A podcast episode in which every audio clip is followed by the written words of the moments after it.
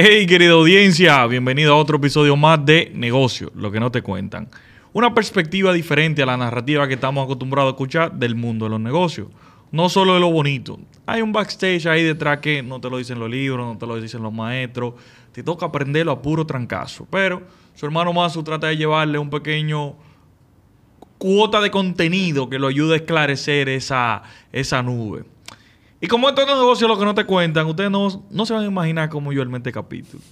Señores, yo no tenía invitados, yo no tenía tema, yo no tenía nada. Y yo dije, no, tengo un par de días sin grabar y llevarle contenido a mi audiencia, tengo que ponerme en esto. Porque la consistencia es la clave del éxito. Y al mes rápido un episodio y invité a un hermano mío que yo sé que no me dice que no y siempre le atinamos con los temas para hablarles de los no que debe decir todo emprendedor. O sea, a qué el emprendedor debe decirle que no.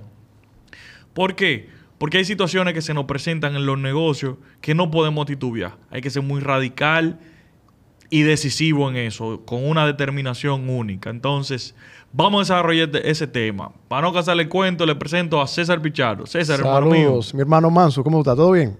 Todo bien, aquí tú sabes que te abordé rápido, pero que necesitaba mantenerme porque es que si me duermo entre el día a día no grabo. Así, así. Entonces la gente cree que esto es fácil. No es fácil, señor. Esto Hasta esto, señor, y no deja dinero. Esto, no, es un sacrificio. sí, totalmente. La planificación, coordinar con los invitados, es todo un proceso.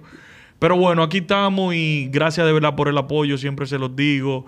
Eh, ya me están, me están contactando para acercarse directamente a invitados, que eso me deja mucho decir de que los que estamos sentando ahí le están llevando el contenido y el interés del lugar. Pero bueno, César, arrancando en tema, yo quiero que esto sea una dinámica diferente. No lo quiero hacer formato entrevista, de preguntas y respuestas. Yo quiero que desarrollemos varios tópicos. Vamos arriba. Pero todo va a girar en torno a esos no que el emprendedor debe ser contundente. Y yo quiero empezar por decirle no al dinero fácil. Buenísimo. Señores, mantequilla surgió por la necesidad de la gente quiere dinero fácil. La gente no quiere trabajar. Entonces, llevándolo al plano de los negocios, yo quiero que, o me gustaría que el emprendedor se quite la cachucha o la mentalidad de que el dinero va a ser de la noche a la mañana, de que va a tener éxito de un día para otro y que en tres días es rico. ¿Por qué? Porque ya hemos hablado de finanzas, ya hemos hablado de los números, pero el cosechar lleva su tiempo, lleva su maduración, hay una etapa evolutiva, entonces no hay negocio sencillo, no hay negocios fáciles, no hay negocio que de la noche a la mañana le van a hacer rico. Si se lo pintan, póngale el ojo. ¿Qué usted opina de ese primer no? Totalmente de acuerdo, sobre todo por lo que estamos viviendo en contexto socialmente hablando. Todo el mundo lo que quiere es dinero rápido. Y algo bien interesante es que justamente pensando en un negocio que empecé con, unos nuevos socios de un producto que estamos comercializando, yo estaba pensando, oye, que no hay negocio que no se le, no se le invierta tiempo. No hay negocio fácil, no hay negocio que te brinde resultados rápidos. No lo hay. Lo que sea que tú empieces, por ejemplo, el, podcast. Ah, no, yo voy a empezar un podcast para que esto fluya y eso es fácil. Eso es invitar a una gente, hablar un poquito y subirlo y editarlo y ya. Mentira. No hay nada en esta tierra que no conlleve esfuerzo, que no conlleve dedicación y sobre todo un poquito de mente para aplicar estrategia y crecimiento. Entonces, el primer no es cuando se te acercan y te dicen, oye, te tengo un negocio. Desde que te dijeron eso, nadie anda ofreciendo negocio de la nada. porque sí. Tú no eres ni Pepín Corripio, ni Carlos Slim, ni nadie para que te vengan a ofrecer negocio de que porque te va a buscar un dinero. Entonces, no al dinero fácil y a la propuesta que son demasiado buenas para ser verdad. Eso es así. Y si bien es cierto, un negocio no debe ser complejo en materia de, al momento de explicarlo, si tú no lo entendiste a la primera, ponte chivo y salga de ahí. Claro, y sobre todo, ¿quién te lo está ofreciendo? Exacto. Evaluar bien el perfil de esa persona, eh, por qué te lo está ofreciendo a ti, cuáles son los elementos que componen esa idea de negocio. Entonces, hay muchas señales de alerta cuando vienen eh, propuestas que son fraudulentas. Y mira, algo que me ha costado, o no ha costado, pero que por lo menos con el tiempo ha madurado un poquito, es aprender a decirle no a los negocios aunque sea bueno, porque no todos son buenos. Totalmente. Cuando ya uno tiene tiempo desarrollándose dentro del área, se le acercan con iniciativas, con proyectos. Pero de un año hacia acá, yo he sido más cauteloso y más, eh, sea, filtro mejor en los negocios que entro. Muy bien. Porque también hay que saber hasta dónde abarcar. Yo antes quería tentoa. Y me metí aquí, me metí allí. Y sí, era bueno. Y, y, o, o sea, me, me enseñó a ser polifacético Claro. y me abrió muchas oportunidades. Y gracias a Dios mucho me fue bueno. Pero entendí que en la etapa que estoy y me encuentro actualmente dentro del mundo empresarial, quiero dedicarle tiempo a lo que estoy haciendo. Totalmente. Entonces, el abrirte negocio es como tú bien comentas, hay que dedicarle su dosis de tiempo. Por más sencillo, por más simple que sea, hay que dedicarle su tiempo para que crezca.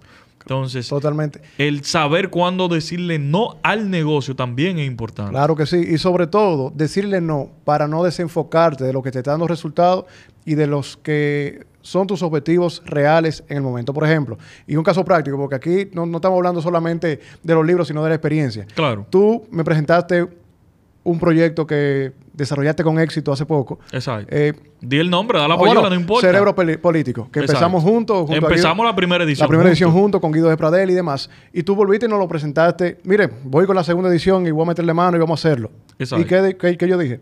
Mira, en este momento estoy desarrollando algo y no puedo. Exacto. Yo pude haber dicho que sí, porque sí, porque quería ser parte ya. Claro. Pero hubiese sido productivo, tal vez no. Incluso, tal vez hubiese perjudicado tu desempeño No, en el y proyecto. te aplaudo y agradezco de por medio el hecho de que tuviste la madurez de decir que no. Porque si hubiese sido una postura egoísta, si hubiese tomado una postura eh, negativa, tú buscas como tronchar. Claro. Porque tú eras parte del proyecto. y, ta- y Guido también. Claro. Pero en ese momento decidieron, no, mira, Mansu, si tú quieres, dale tú y tranquilo. Y contrario, me apoyaron y en lo que necesité siempre estuvieron disponibles. Entonces, eso también es agradable porque tú sientes el apoyo. Aunque te dijeron que el no al negocio, pero siempre estuvieron en la disposición. Totalmente. Y aquí lo bonito del caso, aparte desde el apoyo y demás, es cuando uno descubre qué uno debe hacer y cuándo. O sea, tú me presentaste un proyecto que primero era atractivo para mí o es atractivo para mí porque fuimos parte del inicio. Claro. Y no por eso dijimos que sí. Entonces, ahí entra hasta un tema de madurez. Espérate, yo soy una persona que ahora me estoy centrando, quiero resultados y el emprendedor siempre he dicho que tiene que estar orientado a trabajar para resultados. Esto ya no es un tema de, de filosofía, de romanticismo, de que, que sí, que yo quiero estar en todo para salir en las redes sociales y decir que tengo un millón de proyectos. No. Aquí Claro. yo estoy trabajando o estamos trabajando para tener resultados. Entonces, en base a esos objetivos que tenemos, tomamos decisiones eh, estratégicas. Eso es así. César, otro no importante, que aunque se separa un poquito del primero que desarrollamos, pero yo lo quiero mencionar porque a veces lo subestimamos y no lo reconocemos o lo identificamos. Y es las relaciones tóxicas dentro de los negocios. Buenísimo. Colaboradores que te afectan el clima laboral. Clientes que más que beneficio te traen perjuicio. Aunque te puedan pagar bien. Porque numéricamente representan Sí, enormemente. A nivel de portafolio representan que tú dices, wow, ese cliente es bueno. Pero ¿y el por detrás? El día a día, el desgaste emocional, Claro. la crisis con los empleados, que nadie quiere trabajar con ese cliente, o porque la encargada es un cuco, o porque siempre le vive buscando la quinta pata al gato. O sea, ese, esa, esa línea delgada entre el ser, o sea, el reclamar, el tener una postura y, ok, hacer una gente que, como dicen, Claro, o sea, claro. fuñona, que de verdad como que, que te ponga. Entonces, un socio, que aunque te puso el dinero, es un tipo complicado, una tipa complicada, que cuando se tranca no da ni para atrás ni para adelante, que, o sea, hay que saber cuando de verdad ya no es factible un tipo de relación dentro del negocio. Totalmente. ¿Qué te opinas al respecto? Totalmente. Y lo he vivido. Y lo sigo viviendo. Y estamos organizando eso en, en la agencia. Por ejemplo, he tenido socios que maltratan la capacidad operativa de, tu- de mi negocio. Ok, Y hay que comenzar a tomar decisiones. Y se comienza a mitigar. Pero si no hay ni para atrás ni para adelante, como tú dices, ¿qué se hace? Decirle que no. claro. Otra cosa es socios que maltratan tu cash flow. Son socios, eh, perdón, socios no, eh, clientes, Clientes. que maltratan tu cash flow. Ok, Muy interesante, un cliente muy bueno, una marca bien reconocida, pero te paga los 120 días. exacto. Espérate. Ok, te quiero como cliente, pero... Pero te exige con 30. Y sí, sí, te- no, no, al como si fuera el contado que está pagando. Entonces, lo interesante de esto no es solamente la condición actual de ese cliente, sino cómo se reacciona a la relación que se tiene. Claro. Porque el límite está en hasta dónde yo llego como proveedor o como socio o como, o como hasta como cliente, porque también como cliente podemos ser Sí, sí, tóxicos. Entonces, es muy importante definir cuáles son las condiciones de la relación comercial que se va a tener con cualquier parte del emprendimiento. Claro. Entonces, cuando se tiene eso claro, las cosas fluyen con, con- con una, de una perspectiva mucho más saludable. Y yo creo que eso es lo que tenemos que buscar todos los emprendedores. Con todas las partes que tenemos, tenemos que construir relaciones saludables que nos permitan crecer a cada una de, las partes involucradas. Claro. Y ojo, como siempre decimos, en los negocios nada es personal, son Solo negocios. negocio. Pero hay una delgada línea porque somos seres humanos. Claro. O sea, tenemos emociones, tenemos personalidades. Hay personas que, ok, le da trepito que tú le llames la atención de manera abrupta. Hay otras no, hay otras que de una forma u otra eh, se afligen Claro. o se sienten Héctor, disculpa que te interrumpa, Ajá. pero también tú y yo somos ejemplos de eso. Tú y yo fuimos socios hace 10 años casi. Sí. Fuimos socios, pero hubo un momento en la relación de negocios que no por temas personales, Claro. tuvimos que decir hasta aquí. ¿Por qué? Porque cada uno tenía una realidad distinta en ese momento y si, se seguía la relación comercial de esa, de esa forma, tal Se vez podía lacerar. Se podía lacerar. Sí, Y creo totalmente. que a tiempo pudimos cortar y mira cómo estamos hoy todos Claro. colaborando. Pero lo que te decía era que, aunque separemos el tema de no tomar personal cualquier tipo de actitud, cualquier tipo de reacción, cualquier tipo de eh, circunstancias, sí debemos entender que lo común, tra- o sea, lo que se vuelve una cotidianidad puede traer, Claro, crear un hábito. Claro, claro. Si tú aceptas que un colaborador te hable mal, lo va a hacer una vez, lo va a hacer dos veces, ya va a entender que está en su derecho. Si tú aceptas que cualquier cosa, por eso yo soy tajante con las faltas. Yo te puedo chancear una. Dos, si me agarraste en un buen día, ahora una tres, ya, para afuera. Así es.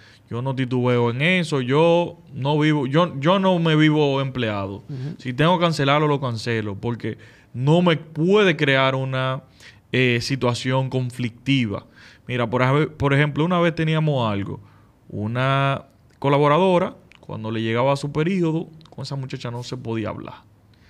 Y era un cuco que hasta mi socio en ese momento lo pensaba para decirle algo. Claro. La jalamos a capítulo. Mira, entendemos que una condición biológica, etcétera, etcétera, etcétera. Claro, siempre con altura y un nivel. Pero no podíamos tolerar eso.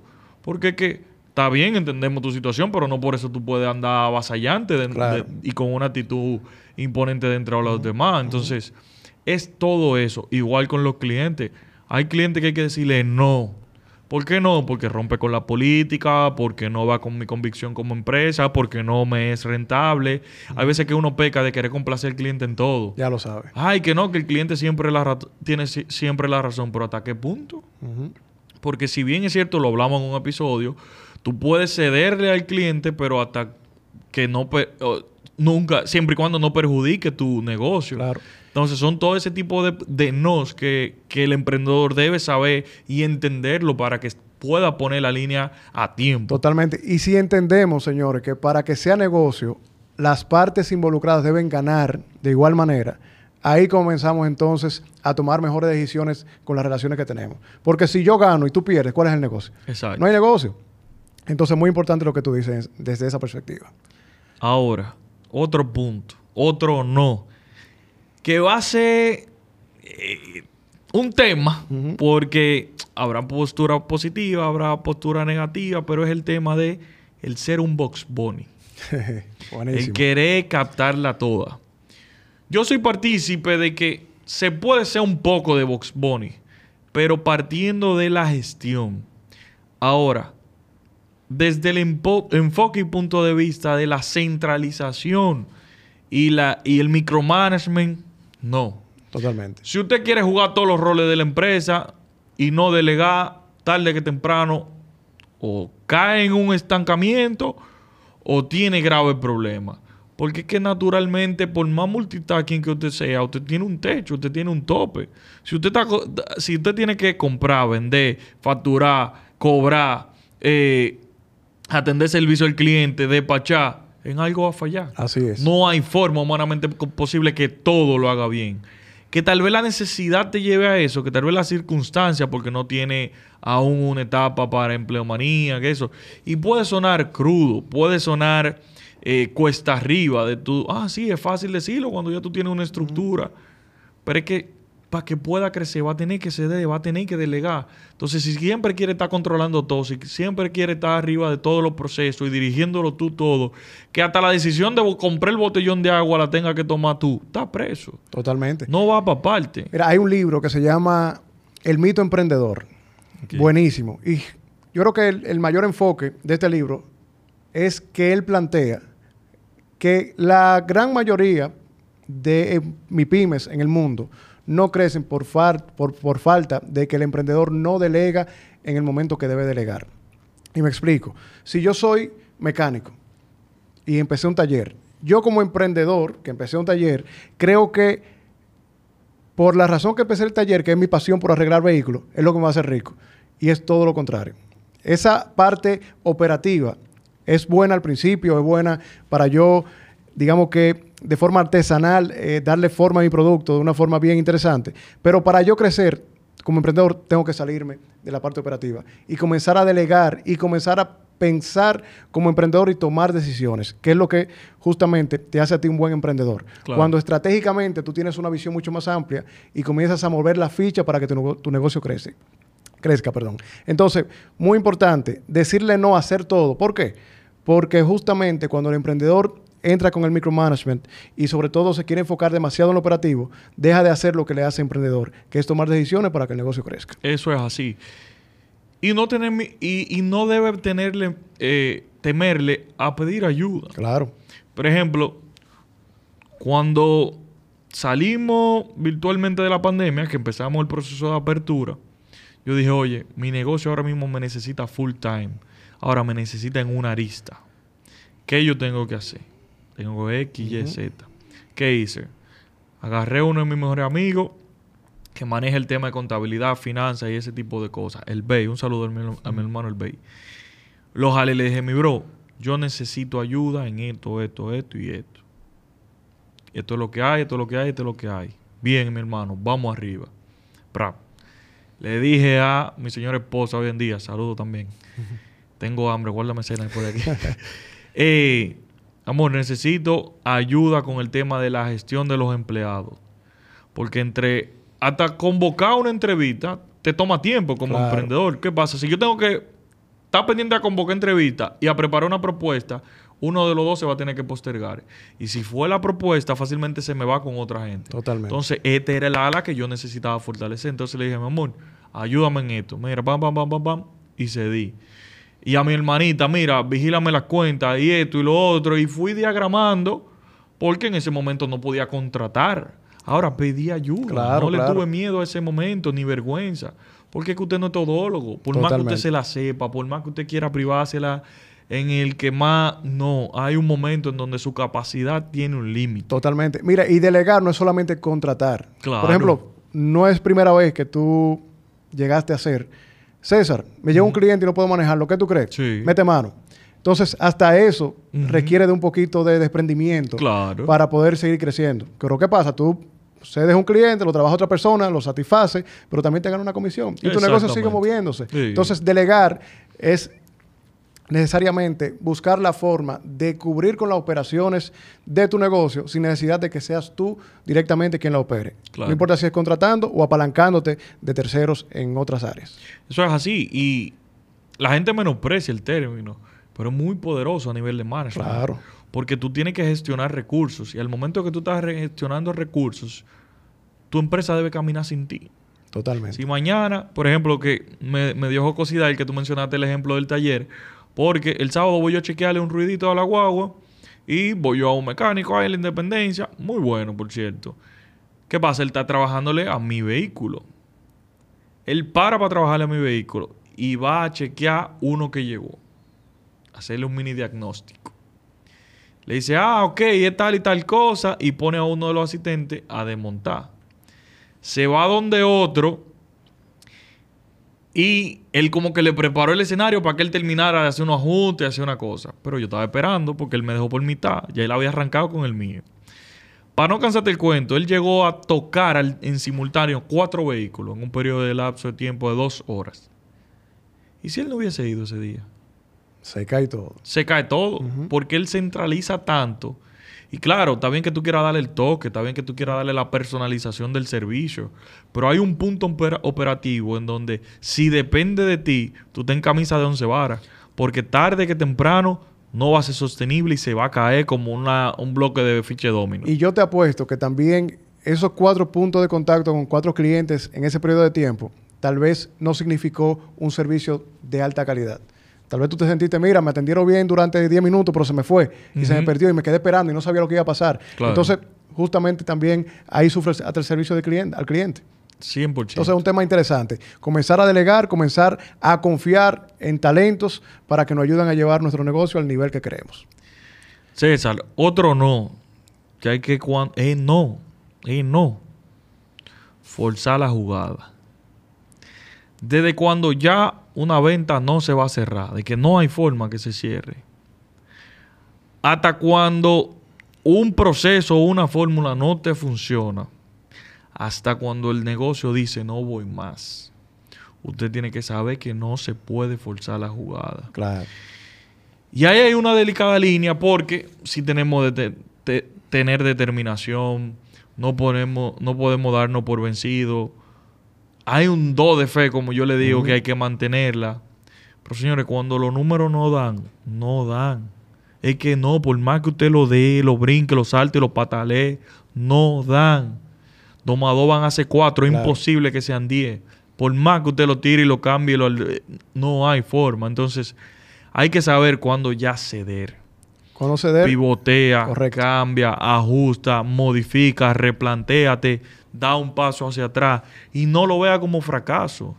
No lo vea como no se me dio. Velo como que tal vez no era el momento.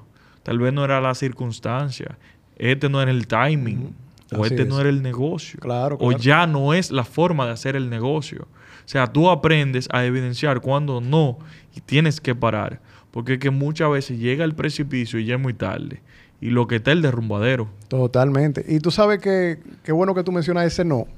Porque básicamente el que persiste tanto de forma ciega, vamos a decirle así, es aquel que no tiene clara cuáles son las variables de su negocio con las que tiene que jugar para probar si funciona o no. Por ejemplo, si tenemos un colmado aquí en la esquina y vemos que ya a las 8 de la noche la, la zona muere. Conchale, ya tú tienes una variable que tú puedes medir. Claro. Es que a las 8 de la noche la zona mu- muere, entonces no ponga el chimi frente al colmado a las 8 de la noche, 8, porque no se va a vender. Entonces, muchas veces nosotros decimos que sí, que sí, que sí, pero no queremos, nos cegamos y no queremos decir que esta variable no nos va a dar resultado porque no queremos ver simplemente. Claro. O no hemos aprendido a evaluar cuáles son las variables que realmente necesitamos medir para que el negocio funcione o no. Entonces, no es un tema solamente decir no, sino por qué también le digo que no. Claro. O por qué le digo que sí. Entonces, muy importante esa parte. Y agregar la parte de la receptividad. Qué tan receptivo tú debes ser y puedes ser como emprendedor. Porque a veces te lo advierten. Mira, no, mira, no, pero seguimos, insistimos, caemos en la terquedad y por ahí le damos. Y hay veces que resulta, porque no te voy a decir que no, pero hay muchas veces que no resulta. Y ahí es que duele. Totalmente. Por ejemplo, tengo una anécdota de mi madre. Ella tiene salones de belleza. En plena pandemia, adquiere un negocio nuevo. Contra todo pronóstico. Y le digo, mami, no me dan los números. Que sí, que confía en mí, que esto y yo. Ok. Voy al lugar. Hago el análisis. eh, analizo los números. No dan. Y aún así sigue, sigue, sigue. Para no gastarte el cuento, a los seis meses ya estaba vendiendo el negocio Ya tú sabes. gracias a Dios no perdió, pero Claro. más allá de todo. Pero el punto que rescato es que también esa empatía y esa, ese sentido común, hay personas que tal vez en su nubleza por la pasión y por el ímpetu que le tienen, la pierden. Entonces el tú saber escuchar y el tú Claro. prestar atención, porque si alguien que sabe de negocio, humildemente, te está diciendo de que no te dan los números, por lo menos siéntate a evaluar. Está bien, ten confianza en ti mismo. Eh, apuesta que sí te va a ir bien. Pero toma tu punto de control. Oye. Si tal vez tú lo ibas a comprar, Mejor alquílalo con opción a compra. Correcto. O po, establecete un periodo, ah, si en seis meses no me funciona, eh, te lo devuelvo, pero ajusta. No te vayas all in cuando ya te están advirtiendo. Justamente eso. Si yo voy a empezar un negocio y tú me dices, César, no te metas porque no, no dan los números. Entonces mi pregunta no, es- no- no es decir, ah, ok, te hice caso. Es, ok, Héctor.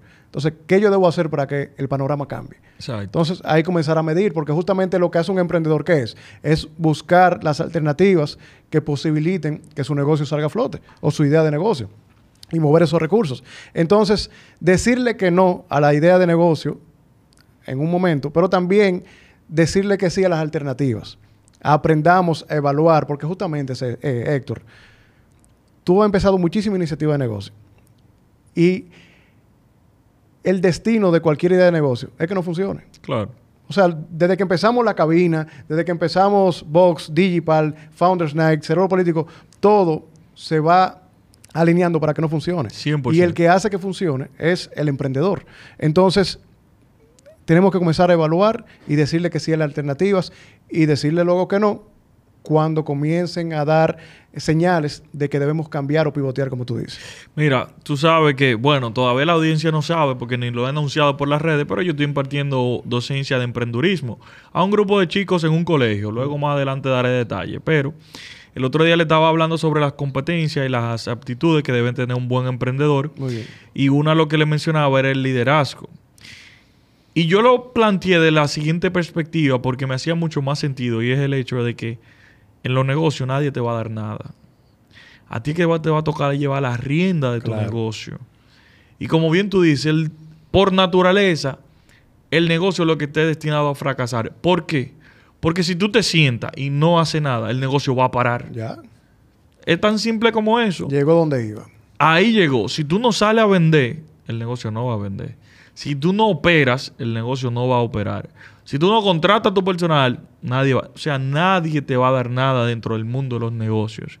Entonces, a ti es que te va a tocar. Si tú facturaste 100 y ahora quieres 200, fájate el doble para llegar Ya a esos sabe, 200. ya lo sabe. Ve qué ajuste, ve qué tú vas a modificar. Entonces, de ahí yo le planteé eso, de que el liderazgo, más que, ok, tú vas a llevar la rienda, va a empoderar, etcétera, etcétera, etcétera, es que tú vas a tener que, que tener los huevos puestos para tirar para adelante. Claro. Porque eso va a llegar hasta donde tú lo lleves. Nadie va a venir a ver. Porque tú eres tú, vamos a llevarte tu negocio a tal punto. No.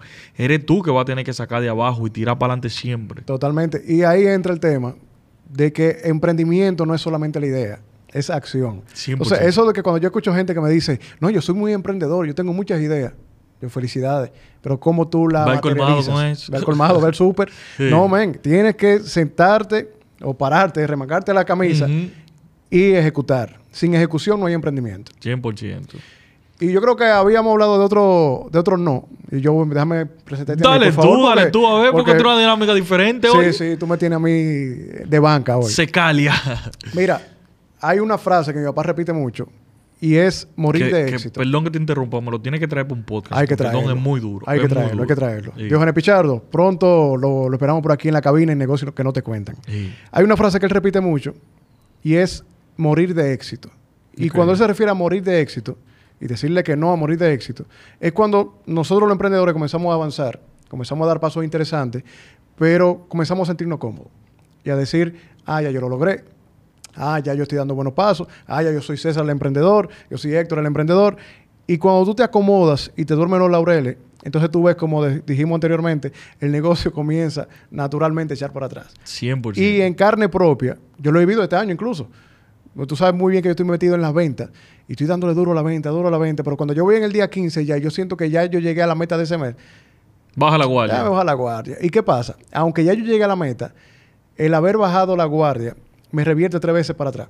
Porque el momentum se pierde. Claro. Y cuando en los negocios el momentum se pierde, recuperarlo cuesta tres veces más. Y te soy partícipe porque lo viví en carne propia. Para el 2018, nosotros estábamos en la empresa en el mejor momento. Fue ta- tan así que ya yo estaba quito de bulla. Me fui un mes de viaje para Europa. yo estaba tranquilo, Rulay. Yo no estaba esperando una pandemia. Ay, ay, ay. ¿Qué pasa? Me dormí, le bajé el pulso a la venta, no era tan agresivo como antes, no era... Yo soy mucho de la, de la venta... eh, Referencial. tanto referenciales, pero también outbound, o sea, Ah, yo ok. yendo Muy del bien. cliente. Y, y lo había mermado un poquito, ya estaba más estratégico, estaba viviéndome la movie, Mm. Sí, como sí, dirían. Y te metió una pandemia. Hoy en día yo no he podido volver a recuperar ese momento en que yo llevaba el flujo de los clientes. Todavía. Todavía. No, estamos fajados. Claro. Pero, por ejemplo, a mi buzón llegaban promedio al mes entre 5 y 10 cotizaciones, que en mi mercado es bien. Claro. Y entre, ay, mira, llame una propuesta de esto y que esto y lo otro. Ahora, promedio al mes son 3. Y ellos fajados ahí, tira y bulto y tan, tan, tan, tan. Claro, el mercado ha cambiado, Ha cambiado nuevas muchísimo. variables y tú dirás, Manso, pero ¿y qué? ¿Te dormiste? No, simple y llanamente me cegó ese momento. Y es natural. Con 27 años, salí en la revista Forbes como una promesa de empresa. Facturábamos súper bien. Repartíamos un bono a cada rato. O sea, yo me viví mi momento. Claro, claro. Ahora, ahora que yo, bueno, luego de pandemia que yo hice, no bajé la cabeza. Dije, para yo volver a llegar ahí, tengo que ponerme la pila. Totalmente. Y tengo que hacer doble. Ahora, lo que no cometo los errores del pasado. Así es. Soy más estratégico. Por ejemplo, mi modelo de negocio se regía por un solo eje. Ahora lo diver- diversifiqué. Si me coge una pata, espérate que yo no voy para el suelo. Ahora yo me voy a navegar mejor. Diversifiqué, accioné, reestructuré. O sea, esa, ese, el encontrarme en ese punto y luego verme en picada en una caída libre que tú dices, ¿cómo es que voy a parar? que tú ves como que, oye, y de verdad no hay fin, y sigue bajando y sigue bajando. Y claro, la pandemia, pero también el post pandemia a- a- influyó mucho porque mucha gente lo que andaba recortando Claro. presupuesto. Entonces, ¿qué pasa? Ya yo estaba en un perfil en donde yo mandaba cotizaciones a Sí, el CEO. No, y que yo, esa era mi tarifa y el que no me la pagaba. Que pase No. Entonces, cuando yo veía que llegaba, mira, lo que es para pagarte eso. Y yo veía lo que me costaba seguir con lo que yo tengo y lo que me estaban ofreciendo y ya el trayecto y, y- y la cabeza así, porque, ok, lo necesito, pero sé que mi trabajo no vale eso. Entonces ese dilema y esa disyuntiva te ponen un frío de que tú dices, ¿qué hago? ¿Cómo lo hago? Y son de los ajustes que tú vienes viendo. Entonces le decía, ok, no son tantos, pero tampoco tanto. Así es. Y fui mermando y fui ajustando. Y, y, oye, son aprendizajes que solo te lo da el día a día. Y tú sabes que complementando tu historia, entra el tema de, de no celebrar a, a, deste- a destiempo. Cierto. Oye, me gané un millón de pesos, me gané 500, me gané 300. Y ya está César cambiando carro, por ejemplo. Claro. O ya está fulanito comprando un reloj nuevo. O fulanito se fue de viaje porque le entró 500 mil pesos. Celebró antes de tiempo. Entonces, cuando celebramos antes de tiempo, que por error también lo he, lo he- lo he cometido, Claro. oye, tú matas. Sí, porque no es un pecado no, cometer no, errores. A veces la gente se... se Ay, que como No, o sea, Oh, todos tenemos el derecho. Ah, y aquí de estamos en eso, es, Oh, es oh, cometiendo errores todos los días. Y es pata voladora que, no- que se está tirando aquí. Y mira, es, es interesante cuando tú entiendes eso, de que aunque te esté yendo bien, tú, tú tengas bien claro que todavía no es momento de celebrar. Claro. Es como, eh, bueno, hay unos memes, unos videos de esos eh, que salen en redes sociales, del pana que está en un maratón y está corriendo, corriendo, y está llegando a la meta, y tú ves que comienza a aplaudir antes de llegar Sí, a la meta. sí, sí, sí. Y le pasa a millón otro por el lado. Y la moraleja Y es la- esa. y- no, y la tipa le dice, mira, pues pendejo. Oye, ¿y qué fue lo que pasó con ese, con ese atleta? Comenzó a celebrar antes de tiempo. Claro. Y se le fue la guagua. Entonces, eso también nos pasa mucho a los emprendedores. Eso es así. Y creo que si seguimos y continuamos en no, habrá muchísimo. Podemos hacer otro episodio. Claro que sí. Por eso yo sí. digo que lo que quiero sacar de este, de este capítulo es tener un poquito más de conciencia y los pies en la tierra. Así es. Porque si ustedes se fijan, las cosas que le dijimos no son cosas del otro mundo. Si tú lo evalúas, son cosas simples. Pero que en el día a día transcurren y uno no la ve. Y uno simple y llanamente sigue y sigue y sigue. Pero te cuesta. Te cuesta paz, te cuesta tranquilidad, te cuesta estabilidad, te cuesta un sinnúmero de variables que a la larga tú dices, valió el esfuerzo. Porque el dinero, señores, va y viene. Como le dije, usted ganará mucho dinero, en otro momento ganará poco Así dinero. es. Y lo único que lo va a mantener en eso va a ser la pasión que usted sienta por su negocio. Entonces, si esa dosis de pasión se ve afectada por remordimiento, cargo de conciencia, por usted hacer co- cosas en contra de su voluntad, por ir en contra de sus valores, por no ser usted y perder su esencia, usted está perdiendo más que ganando. Puede hacer los millones que haga, pero va a ser infeliz internamente y eso cuesta más que cualquier cosa. Así es, así es, totalmente. Hermano, tú sabes que a mí me gusta mi episodio corto. Dígasele una última recomendación ahí a la audiencia. Señores, ya casi se acaba la temporada con mucho dolor. Vamos a tener que parar por un mes porque necesito descansar, necesito bajar. Entonces en diciembre yo me quito. Tiene que decirle que no. a- Hay que decirle que no a la saturación y el burnout. Entonces, esta temporada culmina en noviembre. Así que manténgase compartiendo todo el episodio. Porque el año que viene venimos, miren, con mucha cosa dura. Pero despídete de, la audiencia. Para cerrar, un consejito que me ha costado aprender y es que tenemos que comenzar a aprender de los error- errores de terceros. Es verdad que va- vamos a fracasar, a veces aprendemos más cuando nos duele, pero si ya Héctor cometió un error, déjame aprender de Héctor. Deja que Héctor me explique a mí por qué yo no debo hacer algo que él hizo y no le funcionó o le hizo daño. Entonces, dejemos de estar de terco, porque una cosa es ser terco y otra apasionado y tener visión. Hay un límite ahí. Y comencemos a aprender más de nuestro entorno y, y de también las experiencias que nos da la vida. Así que para la próxima, seguimos hablando sobre este tema. Da tu redes ahí de una vez. César Pichardo, eh, arroba César Pibe, arroba Founders Night, RD. Yo también tengo mi podcast. Por favor, dame un- una payolita al podcast. Señores, muy bueno el podcast de él. No me ha llevado todavía, pero lo estamos apoyando. No, es una plataforma colaborando.